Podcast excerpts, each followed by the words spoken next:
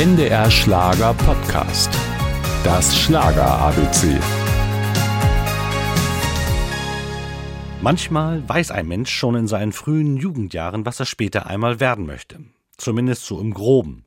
Marianne Rosenberg ist so eine Person. Ich hatte halt diesen Grand Prix de la Chanson irgendwann in den 60ern im Fernsehen gesehen und äh, habe das dann alles nachgespielt, mir kleine Bühnen äh, gebaut. Ja, und ich war fest davon überzeugt, ich muss Sängerin werden, das stimmt. Geholfen hat natürlich auch dabei, dass sie in einer Künstlerfamilie aufgewachsen ist. Bereits im Alter von 14 Jahren gewann Marianne Rosenberg ihren ersten Talentwettbewerb und nur ein Jahr später durfte die talentierte Berlinerin ihre erste Schallplatte aufnehmen.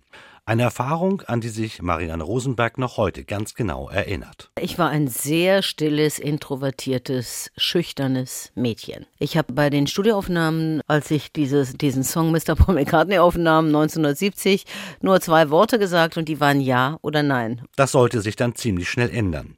Binnen kurzer Zeit avancierte Marianne Rosenberg zu einem der größten Stars der Schlagergeschichte. In den 70er Jahren war sie Stammgast in der ZDF-Hitparade und fast jede neue Neuerscheinung brachte es in die Charts. Und du weißt, dennoch lass ich dir die Freiheit. Fremder Mann, schau mich an. Du bist schuld daran. Eine von uns beiden muss nun gehen. Höhepunkt war allerdings dieser Titel hier. Evergreen, Kulthit, Hymne der Schwulenbewegung. Noch heute wird dieser Titel im Radio rauf und runter gespielt. Er gehört zu mir, wie mein Name an der Tür. Ende der 80er Jahre verließ Marianne Rosenberg den Pfad des Schlagers und wandte sich der Pop-, Jazz- und Rockmusik zu.